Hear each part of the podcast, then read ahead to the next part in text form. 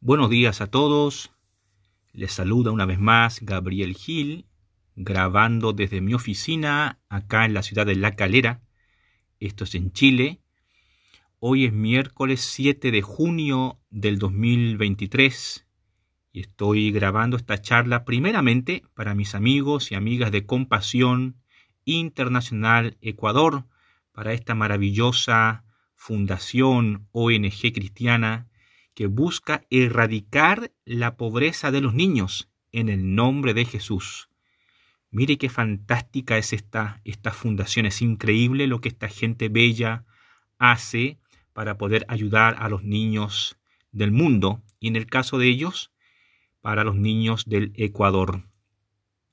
Esta charla, si bien es primeramente para, para los líderes, los ejecutivos de esta fundación, Compasión Ecuador, todos pueden también escucharla si así lo desean. Si esta charla, si el contenido de esta grabación les resulta de bendición, bien pueden escucharla y aplicarla a su vida.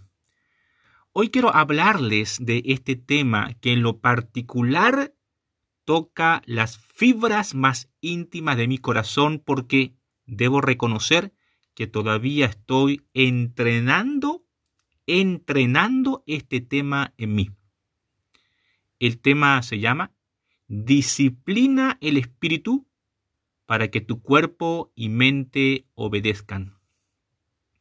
Disciplina tu espíritu para que tu cuerpo y mente obedezcan. El tema central de esta charla es la disciplina, la disciplina personal.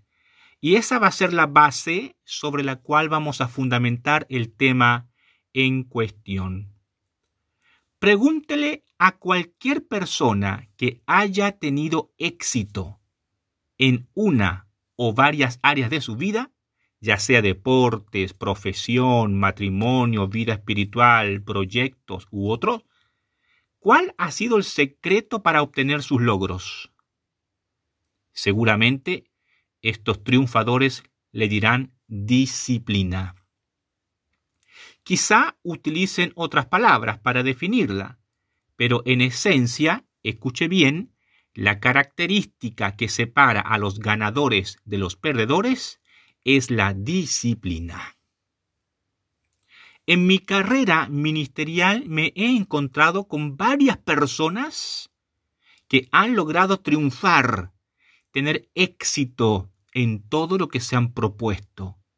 Y cuando los he entrevistado, cuando he conversado con ellos, cuando he podido averiguar cómo lo hicieron, siempre llego a la misma conclusión, disciplina. Ahora bien, pregúnteles a estas personas, las que han tenido éxito, si su camino ha sido fácil, todos les dirán no. Lágrimas, decepciones, desaliento, cansancio físico y mental son por lo general las pruebas que surgen en una vida disciplinada. Porque usted debe entender que siempre se nos van a presentar obstáculos cuando nos dispongamos a ser gente disciplinada. O sea, la disciplina atrae obstáculos. La disciplina atrae pruebas. La disciplina atrae opositores. Y siempre se van a levantar a tu alrededor gente que se te oponga, circunstancias opositoras cuando decidiste ser disciplinado o disciplinada. Pero el resultado final de la disciplina opaca todas las pruebas y las dificultades que vivimos. Las personas disciplinadas te dirán, valió la pena. Quédense con esta frase, valió la pena. Así entonces, toda prueba, toda dificultad, toda adversidad, todo impedimento que se te levante cuando tú quieras ser una persona disciplinada, al final, cuando lo logres, tú vas a decir, al igual que yo, valió la pena. Comencemos con el primer punto de esta charla. ¿Qué es la disciplina. Recuerde que estamos viendo el, tema disciplina tu espíritu para que cuerpo y mente obedezcan. Pero, ¿qué es la disciplina? Ese es el primer punto de esta charla. ¿Qué es la disciplina? Vamos a definir. Se conoce como disciplina a la capacidad que puede ser desarrollada por cualquier ser humano y que implica, para toda circunstancia u ocasión, la puesta en práctica de una actuación ordenada y perseverante, en orden a obtener un bien o fin determinado. Vamos desglosando esta definición que está bastante interesante. Dijimos que la disciplina es la capacidad que puede ser desarrollada por cualquier ser humano. O sea, que no nacemos disciplinados. Usted y yo tenemos que entrenar la disciplina. Es una capacidad, es una fuerza. Y como fuerza, pues hay que entrenarla, hay que mejorarla, hay que fortalecerla. ¿Y cómo hacemos esto? Pues tenemos que poner en práctica una sucesión de cosas de manera ordenada y perseverante. Palabras claves, orden y perseverancia. ¿Quiere ser usted una persona disciplinada? Abrace el orden y la perseverancia. Invite al orden y la perseverancia a su vida y la disciplina comenzará a fluir. Sigo definiendo. Estamos en, el primer punto que es la disciplina. Sigo definiendo. Para conseguir un objetivo en la vida, cualquiera que nos propongamos, por más perseverancia o fortaleza que se tenga, y que claro ayudará a lograrlo, resulta indispensable tener o disponer de un orden personal que nos organice para alcanzarlo de un modo más concreto, más prolijo y sin fisuras. Es por eso que a veces nos proponemos cosas y no las conseguimos, porque carecemos de orden y de organización hay personas que son muy talentosas. Yo conozco personas muy hábiles, con muchas características impresionantes, pero que son desordenadas, desorganizadas y peor aún, poco perseverantes. Cuando usted carece de perseverancia, cuando usted carece de orden, cuando usted carece de organización, su escritorio es un caos, su closet es un caos, el patio trasero de su casa es un caos, su carro es un desastre. Y por qué no decirlo, su vida misma carece de esa bendición llamada disciplina. Recuerda entonces estas palabras, perseverancia, orden y organización. Tenemos que ser organizados en la vida, pues, para llegar, por ejemplo, a tiempo al trabajo. Tenemos que ser ordenados para, por ejemplo, dejar las llaves siempre en el mismo lugar, cosa que al salir de casa no perdamos tiempo buscando las llaves porque no sabemos dónde las dejamos. Tenemos que ser perseverantes para conquistar esas metas, por ejemplo, leer la Biblia en un año. Es, es curioso cómo las personas los 31 de diciembre, en la noche vieja, así se llama, ¿verdad?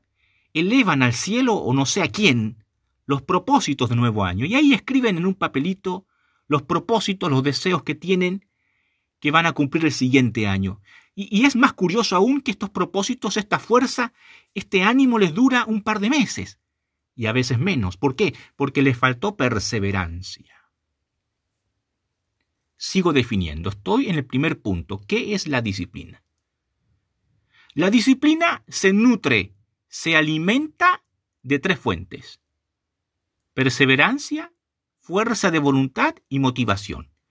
Mira cómo vamos agregando palabras claves aquí a la disciplina. Ya dijimos que la disciplina, ¿verdad? Debe ser una persona perseverante, ordenada y organizada. Pero ahora estamos diciendo que la disciplina se alimenta, se nutre otra vez de perseverancia, o sea, esta palabra se está repitiendo, perseverancia, pero le agregamos fuerza de voluntad y motivación. Hay personas que les falta fuerza de voluntad. Por eso es que a veces la flojera, la pereza, la indecisión les ganan porque les falta fuerza de voluntad para levantarse más temprano, por ejemplo. Les falta, les falta fuerza de voluntad para ir al gym, al gimnasio, por ejemplo. Ahora bien, por más perseverancia que usted tenga, por más fuerza de voluntad que usted tenga y por más motivación que usted tenga, si usted no tiene un orden, otra vez volvemos acá a esta palabra, si usted no tiene un orden, si usted no es organizado organizada, los logros que obtendrá serán raquíticos. Por eso, la disciplina brinda el orden, la organización y la dirección que necesitamos para triunfar. Yo espero no estar descansando con esta, con esta definición de disciplina. La verdad es que me entusiasma mucho este tema porque debo trabajar, reconozco que debo trabajar con más fuerza la disciplina personal en muchos aspectos de mi vida. Espero poder transmitirle esta motivación, esta energía que estoy sintiendo a usted en este momento. Quisiera contar con equipos más sofisticados para grabar mejores audios y quisiera tener una mejor voz y pronunciar mejor y modular mejor. Pero he aprendido a estar contento con lo que tengo. Y como estoy contento, le transmito esta, esta linda charla. Disciplinar el espíritu para que cuerpo y mente obedezcan. Estamos definiendo la palabra disciplina, disciplina personal. Sigamos. La disciplina personal es básicamente la capacidad de pasar a la acción aunque no tengamos motivación. E, es como es como cuando usted se levanta para ir a trabajar todos los días, o de lunes a viernes, o de lunes a sábado, y hay ocasiones en que usted no tiene ganas de ir a trabajar, no quiere ir a trabajar por diferentes motivos, porque está cansado, porque está enfermo, porque es el cumpleaños de su hijo, etc.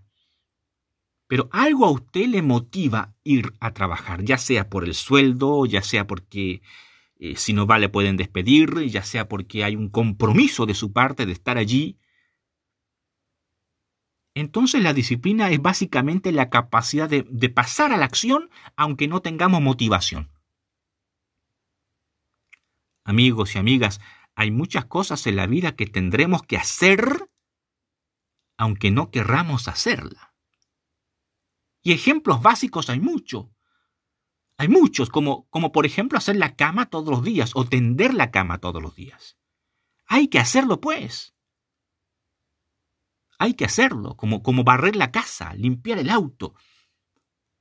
Hay muchas cosas que a veces no, no queremos hacer, pero hay que hacerla. Entonces ahí entra la disciplina que te empuja a hacerlo aunque no tengas la motivación.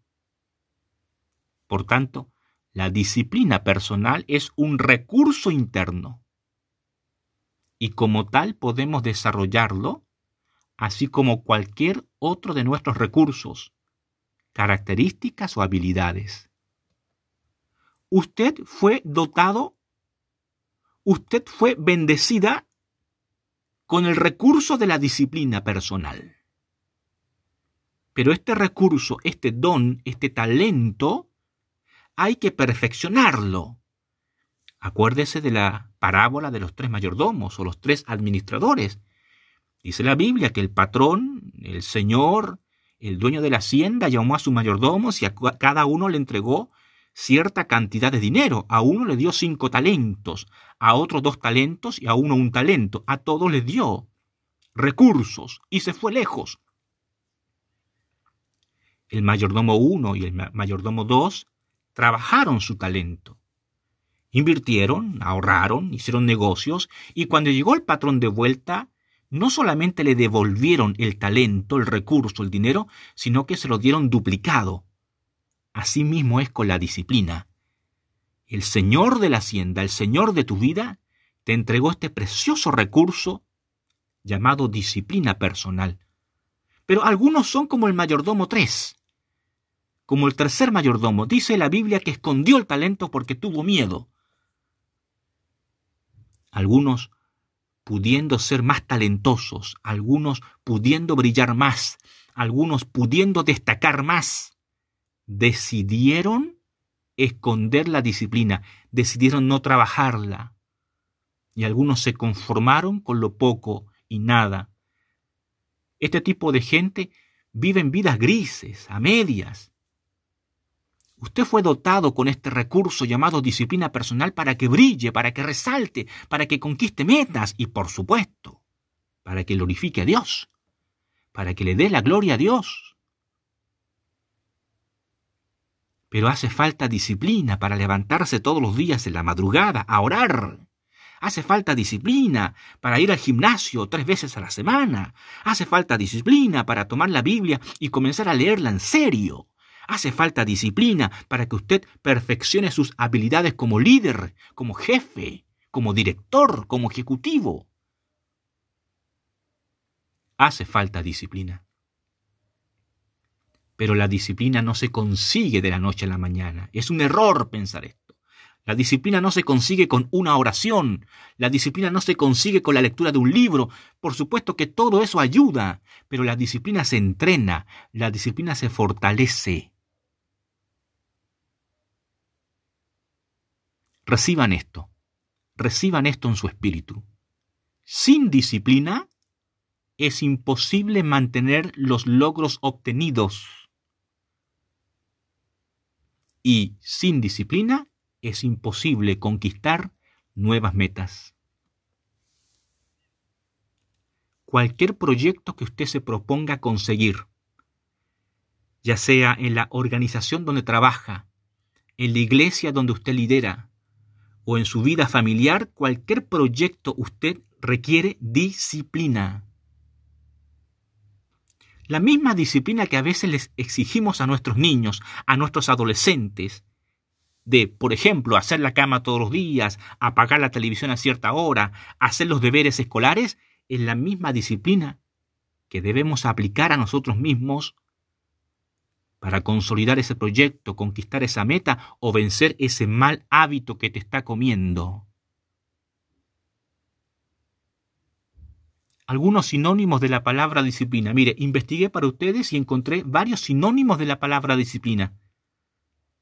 Entre ellos, disciplina, sus sinónimos son método, organización, rigor, norma, orden, Obediencia, estilo de vida. Me encantó este último. Estilo de vida. La disciplina no se disimula. La, la, disciplina no se puede aparentar. La disciplina se hace evidente en ti, en mí. La, la disciplina es un recurso interno, pero que se muestra en lo externo. ¿Y cómo se muestra la disciplina? En la puntualidad, por ejemplo, para llegar al trabajo. La disciplina se muestra cuando cumples tu palabra, cuando pagas tus deudas. La disciplina se muestra cuando mantienes tu carro, tu automóvil en excelente estado mecánico, en apariencia, limpio, huele bien. La disciplina se muestra cuando tu escritorio está limpio, ordenado, brillante.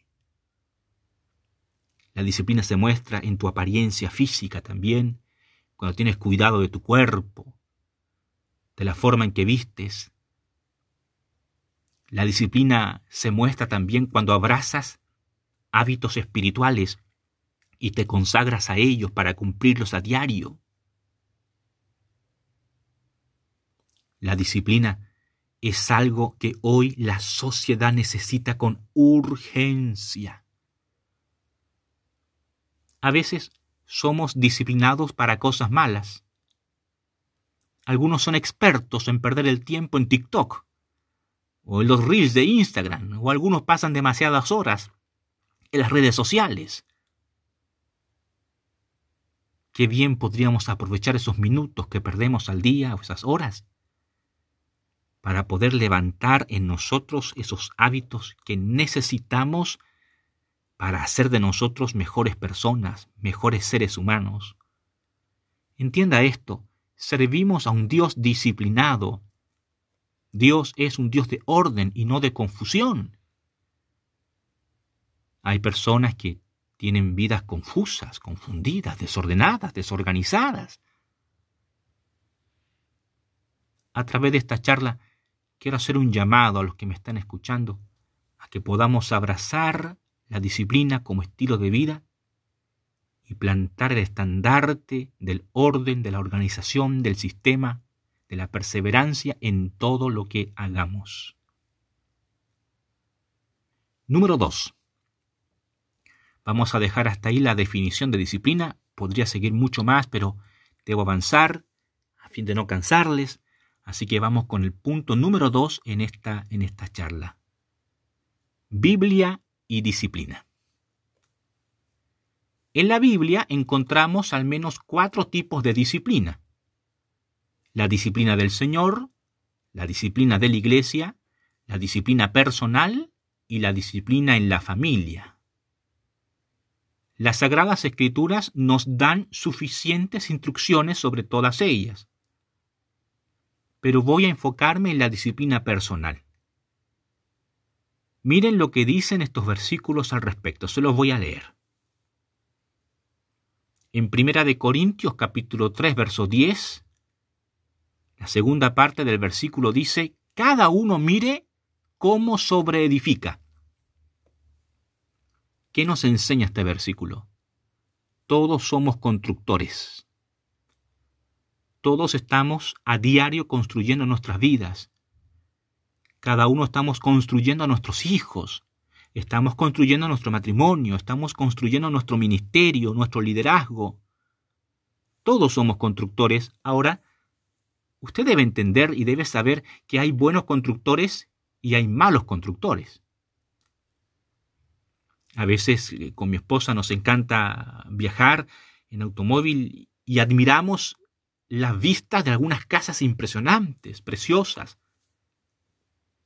Pero también hemos visto casas deplorables, tristes, chuecas, partidas, mal edificadas. Asimismo es con la vida de cada uno de nosotros. Hay vidas, hay matrimonios, hay familias, hay proyectos, hay ministerios, hay liderazgos que están preciosamente construidos, pero hay otros en que realmente con tan solo mirar uno se da cuenta que el constructor ha fallado en la construcción de su propia vida. Por eso el apóstol dice, cada uno mire cómo sobreedifica. Aquí el apóstol no está culpando al arquitecto divino, no. El arquitecto divino, Dios, es perfecto. Él es un excelente constructor. Pero así como nuestro Padre es constructor, también usted y yo somos constructores. Y tenemos que mirar, estar alertas, estar atentos a cómo estamos edificando nuestras vidas. La disciplina personal te ayuda a ser un buen constructor. El segundo versículo lo encontramos en Segunda de Timoteo, capítulo 2, verso 15, la primera parte del versículo dice, Procura con diligencia presentarte a Dios aprobado, como obrero que no tiene de qué avergonzarse. Es interesante cómo aquí eh, la analogía se repite, porque en el primer versículo de Corintios hablamos de un constructor. En este segundo versículo de Timoteo estamos hablando de un obrero, y un obrero puede ser cualquier tipo de persona que trabaja en la obra, un jornalero, un albañil, un constructor, un junior, el apóstol hace un llamado al lector y dice, como obrero, como trabajador que no tiene de qué avergonzarse. ¿Y cómo, y cómo podemos presentarnos a Dios sin vergüenza? Y él mismo nos da la clave. En la primera parte del versículo dice, procura con diligencia presentarte a Dios aprobado. Palabra clave, diligencia. La palabra diligencia no solo es rapidez.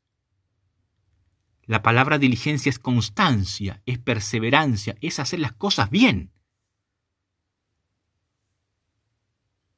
Vivimos en la sociedad de la rapidez. Todo el mundo, todo el mundo anda apurado. Todos andan a las carreras. Mira, a Dios no lo puedes seguir a las carreras. A Cristo el Señor hay que seguirlo desde atrás y como mucho usted puede ir al lado de Jesús, del Maestro, pero nunca adelante. La diligencia te enseña a andar al paso de Jesús.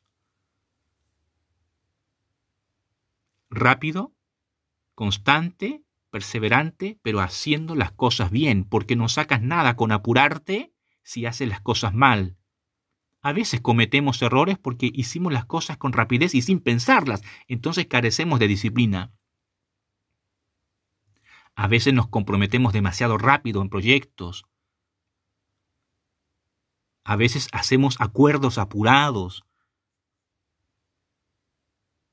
Y olvidamos que la disciplina también nos da lentitud, porque en la lentitud está la bendición.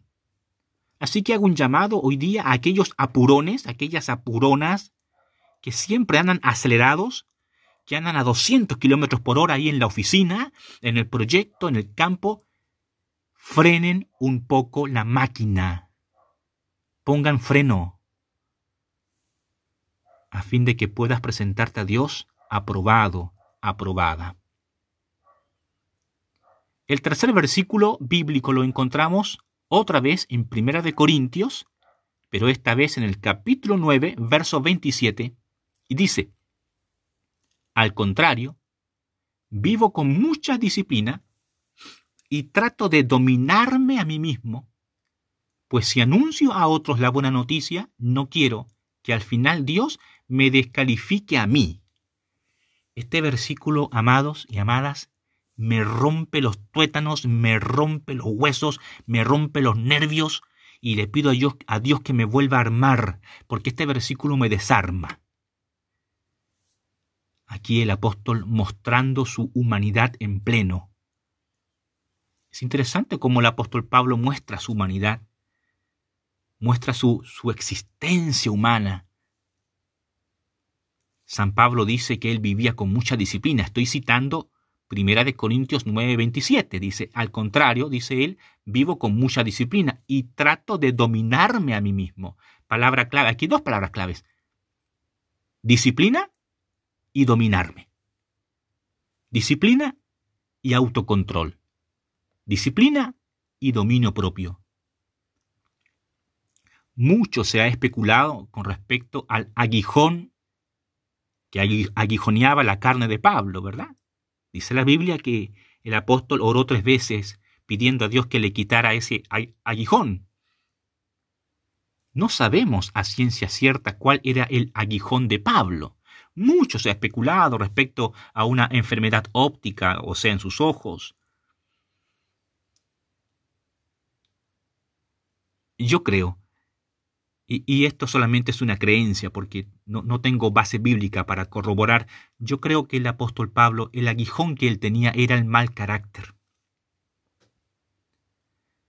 San Pablo apóstol tenía demonios internos que, que lo hacían pues hacer cosas y decir cosas de las que después se arrepentía, así como usted, así como yo.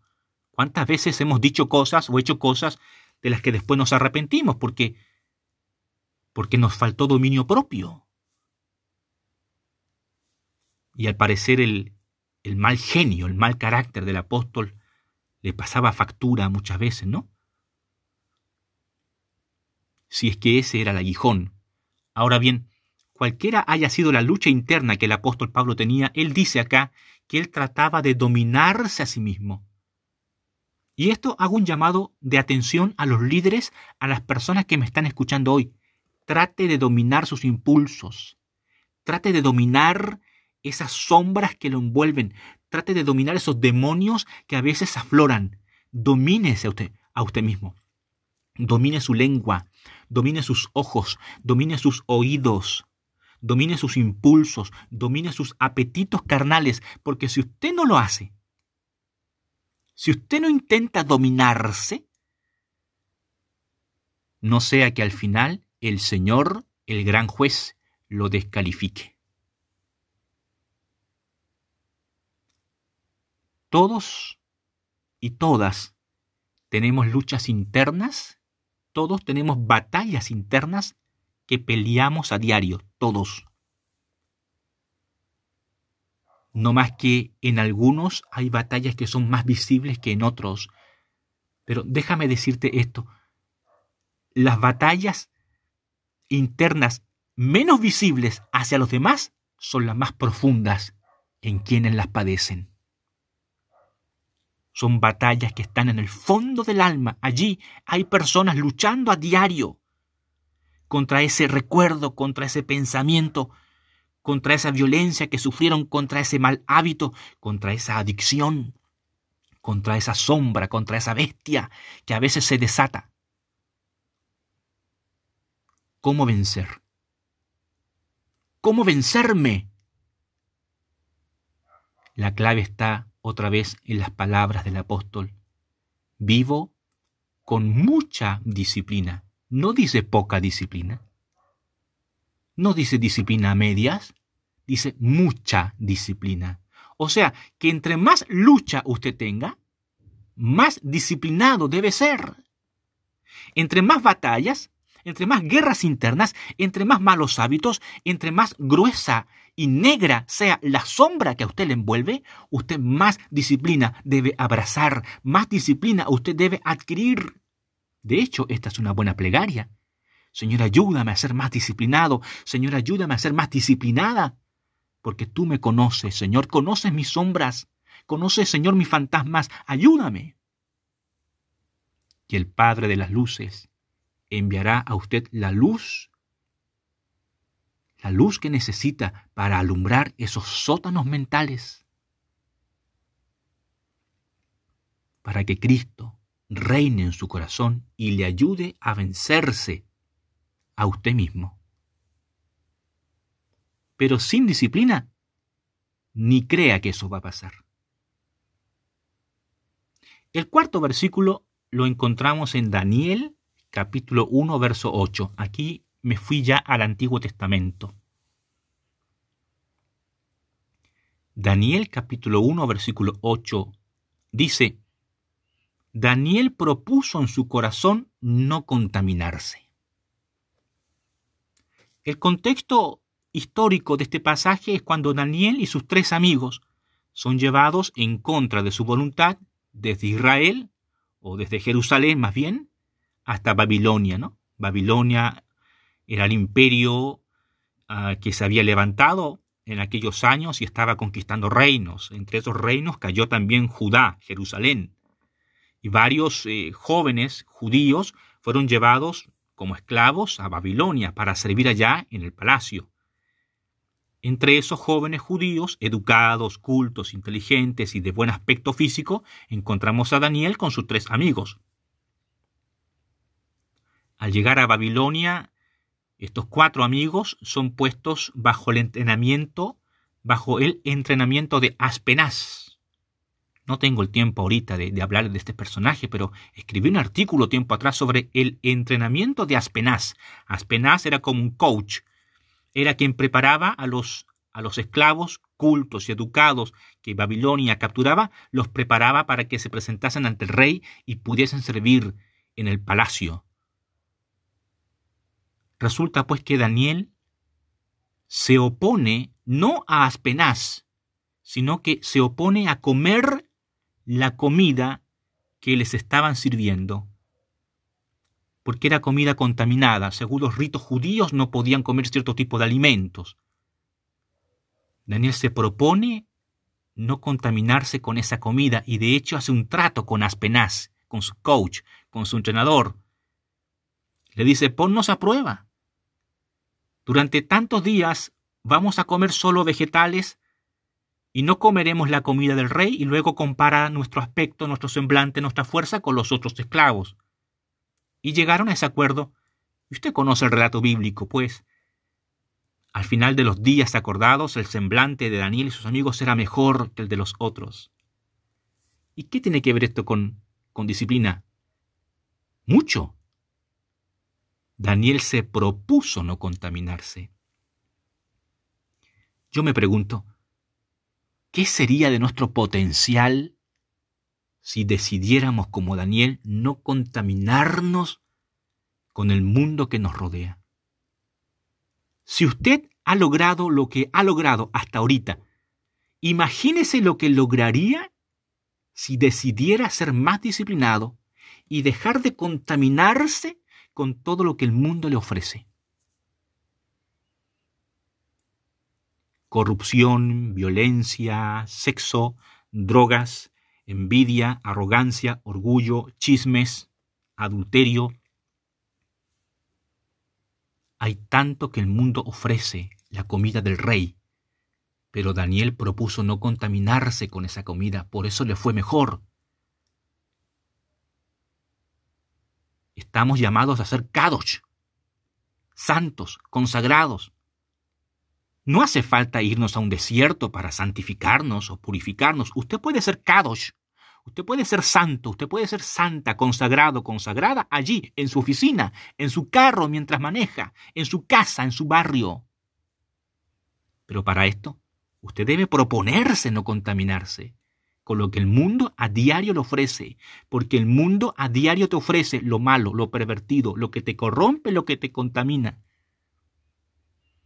Solo los valientes se proponen no contaminarse y no ser parte de la corriente, no ser parte del sistema mundanal.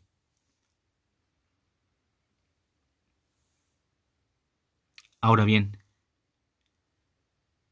hay un versículo extra. Yo, les di cuatro versículos, ¿verdad? Les voy a recordar las citas. Primera de Corintios 3.10. Segunda de Timoteo 2.15. Primera de Corintios 9.27 y Daniel 1.8. Hay un quinto versículo que me estremece por completo. Hebreos 12.11. Hebreos 12.11 dice, ninguna disciplina resulta agradable a la hora de recibirla. Al contrario, es dolorosa, pero después produce la apacible cosecha de una vida recta para los que han sido entrenados por ella. Este versículo, amigos, se explica por sí mismo.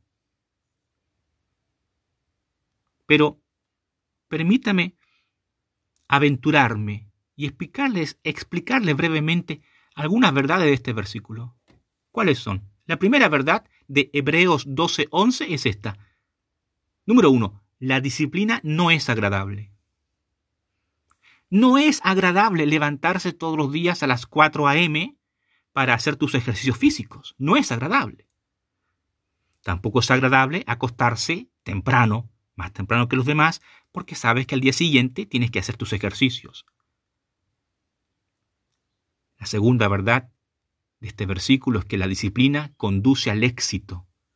Entiende esto, la disciplina fue creada por el Eterno para conducirte al éxito. La disciplina es un recurso divino, no es invento humano. La disciplina viene de Dios. Él la inventó, Él la creó, es un atributo, es un recurso. La única finalidad de la disciplina es conducirte al éxito. La tercera verdad de Hebreos 12:11 es que la disciplina es una entrenadora personal. La disciplina es como tu coach, tu mentor, tu mentora. La disciplina es, es, es esa voz interna que te susurra, por ejemplo, lee la Biblia. Es esa voz que te susurra, toma más agua. Es esa voz que te dice, no vayas por ese camino. Es esa voz que te dice, guarda silencio, no hables. El problema es que algunos ya no escuchan a esta, a esta entrenadora. Y la disciplina, pues, es, es una mentora muy educada. Ella se retira cuando se da cuenta que no le están haciendo caso, cuando no le escuchan. Ella se retira. Y cuando la disciplina se retira, el caos, el desorden, la suciedad, la hediondez entra a la vida del humano carente de disciplina. Siempre he pensado que la disciplina es como un perfume espiritual, ¿no? Que te envuelve. Las personas disciplinadas dejan un olor agradable donde quiera que vayan. Y no me refiero a los perfumes o, o a las colonias que usen. No, la disciplina personal es como un perfume espiritual que te envuelve y que va dejando su olorcito agradable en todas partes donde tú vas. Las personas indisciplinadas, en cambio, y perdón que les diga esto, huelen mal. Las personas indisciplinadas son hediondas, son fétidas. Pueden vestirse muy elegante y pueden portar trajes de marca, profesionales, pueden verse muy, muy en forma físicamente, pero si no hay disciplina personal, esa persona huele mal. Y los seres espirituales que han aprendido a oler el olor del Espíritu son capaces de discernir cuando esa persona está solo aparentando una vida de santidad o de disciplina o cuando en verdad esa persona realmente ha dedicado su vida a abrazar la disciplina. Número 3. Lo tercero en esta, en esta charla. Yo espero realmente que este audio se esté grabando bien y que usted pueda estar aprendiendo en este día. Número 3. Cuatro maestros nos hablan de disciplina. Estuve investigando, hoy en día hay una cantidad pero impresionante de libros, artículos, videos, audios respecto a la disciplina personal. Investigué para ustedes y, a mi parecer, a mi juicio, estos cuatro maestros nos hablan de forma tan magistral de la disciplina que puse por escrito algunas de sus frases maestras. El primer maestro es Yokoi Kenji. Quizá usted lo ha, lo ha leído, lo ha visto. Es un japonés colombiano o un colombiano japonés. Sus videos son muy vistos en las redes sociales. Yo me quedo con tres frases de Yokoi Kenji. Él dice, la disciplina, tarde o temprano, vence a la inteligencia. No hace falta ser muy inteligente para triunfar en la vida, pero sí disciplinado. Una segunda frase de este maestro es esta. La disciplina mejora las cosas, las personas, la vida. La disciplina tiene la cualidad de mejorarte a ti. Una tercera frase de este maestro, Yokoi Kenji, es esta. La falta de disciplina, por más talento que tengas, te hará perder oportunidades. Es interesante cómo personas talentosas, habilidosas, con muchas capacidades mentales, sociales pierden ascensos, pierden aumentos de sueldo, pierden oportunidades, pierden crecimiento, pierden conexiones, pierden ideas porque les faltó disciplina, les faltó orden, organización, les faltó cumplir la palabra empeñada. La falta de disciplina, por más talentoso que tú seas, te hará perder oportunidades. Ahí dejamos al maestro Yokoi Kenji. Vamos con el segundo maestro que investigué para ustedes, un mexicano, don Miguel Ángel Cornejo. También encontré tres frases impresionantes de este mexicano. Él dice, la primera frase, si a la vida le ha puesto un centavo, la vida me devuelve un centavo. La disciplina te ayuda a ser un mejor inversionista. La, disciplina te ayuda a, discernir, a saber dónde invertir tu tiempo y dónde no, qué libros leer y qué libros no, qué charlas escuchar y qué charlas no. Una segunda frase de este maestro, de Miguel Ángel Cornejo, es esta. En la vida, para ser un triunfador se necesita disciplina. Esta te convierte en un forjador de tu destino. Tercera frase. La disciplina es una ciencia que requiere tiempo completo.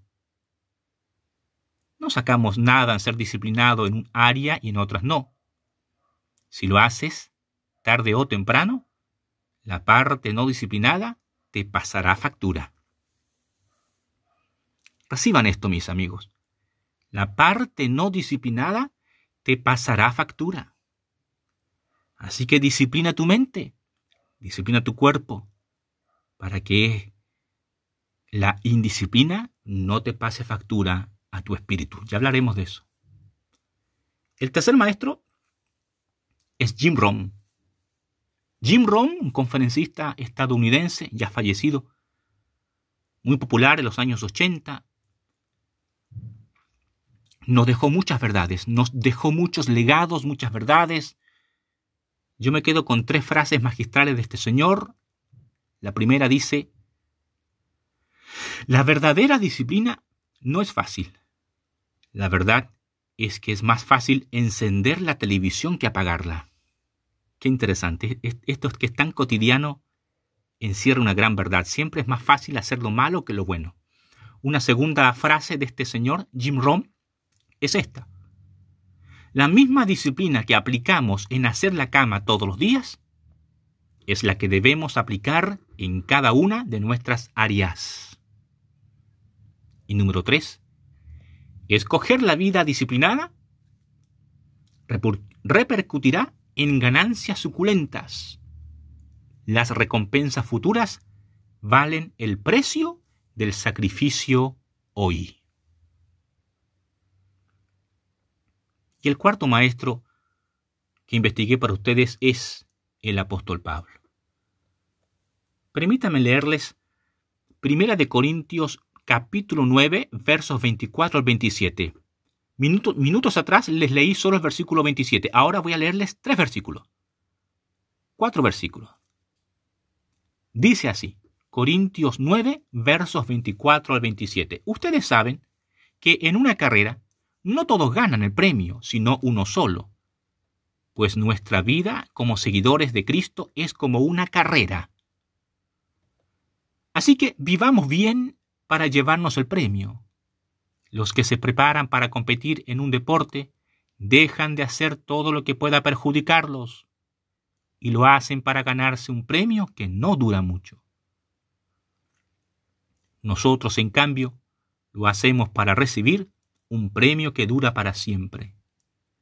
Yo me esfuerzo por recibirlo, así que no lucho sin un propósito, al contrario, vivo con mucha disciplina y trato de dominarme a mí mismo, pues si anuncio a otros la buena noticia, no quiero que al final Dios me descalifique a mí. ¿Qué nos quiere enseñar el apóstol? ¿Qué nos quiere enseñar el apóstol? Algunas verdades. La primera de ellas, la vida es como una carrera. Todos los días nos levantamos y comenzamos a competir. No compita con los demás, compite contigo mismo. La vida es como una carrera. Número dos, solo quienes estén debidamente preparados podrán ganarla. Número tres, la disciplina nos ayuda a sacar de nosotros lo que estorba, lo que no sirve, lo que se nos opone. La disciplina hace evidente aquellas cosas que te están estorbando, pecados ocultos, hábitos nocivos, correcciones en tu carácter. Cuarta verdad. La disciplina nos impone metas y nos ayuda a conseguirlas. Así como usted le pone metas a, la gente que trabaja con usted, si usted es líder y tiene gente que trabaja con usted, seguramente usted le pone metas, metas de equipo, metas semestrales, metas anuales, así como usted le impone metas a sus colaboradores, impóngase metas a usted mismo, metas internas, como por ejemplo hablar menos y escuchar más, es una buena meta como por ejemplo orar todos los días una hora, es una muy buena meta. Como por ejemplo leer todos los días cinco capítulos bíblicos, es una buena meta. Otra meta es no deprimirse por todo y por tanto, es una buena meta. Impóngase metas. Porque si se las impone y con la ayuda del Señor las conquista, usted será un triunfador, una triunfadora. Ya llevo 50 minutos parlando, hablando, espero no haberles cansado.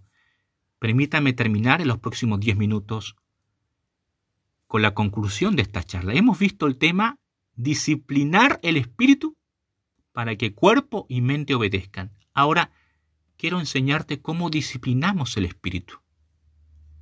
Quiero darte nueve consejos súper, hiper prácticos que a mí me han ayudado mucho para disciplinar mi espíritu. Usted tiene que entender que cuerpo y mente deben someterse a los designios del espíritu. Bien lo dijo el Maestro de Maestros, Jesucristo, cuando llevó a sus apóstoles a orar. Cristo estaba por ser entregado a la cruz, a sus verdugos. Él necesitaba pasar tiempo en oración y llevó a algunos amigos. Acompáñenme a orar. Y estos fueron. La Biblia dice que los encontró durmiendo en varias ocasiones. Finalmente Jesús les dijo, a la verdad, el espíritu está dispuesto, pero la carne es débil. Amigos y amigas, a veces nos levantamos con ganas de hacer cosas buenas y, de ser mejores personas y de enmendar los errores, pero de pronto y sin darnos cuenta hemos vuelto a caer en lo mismo. ¿Por qué? ¿Por qué ocurre eso? La respuesta es sencilla. Nos hace falta disciplinar el espíritu, fortalecer el espíritu. Muchas veces le damos más fortaleza al cuerpo y la mente y cuerpo y mente siempre se van a oponer al espíritu. Entienda esto, reciba esto y crea esto. Cuerpo y mente siempre se van a oponer a las cosas del espíritu. Por tanto, lo primero que vamos a hacer, número uno, para, para disciplinar el espíritu, número uno, mucha plegaria. Mucha, mucha, mucha plegaria. Invierta tiempo en la oración.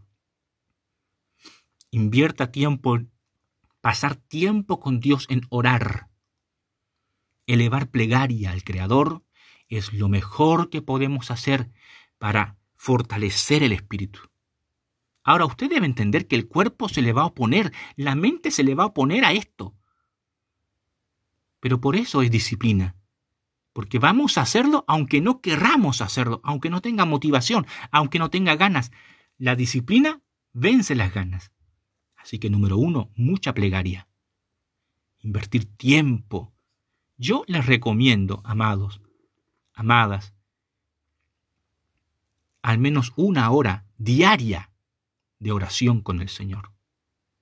para muchos puede sonar demasiado, pero déjeme decirle, una hora de oración, bien orada, equivale a ocho horas de trabajo, de trabajo físico y trabajo mental. Así de poderosa es la oración.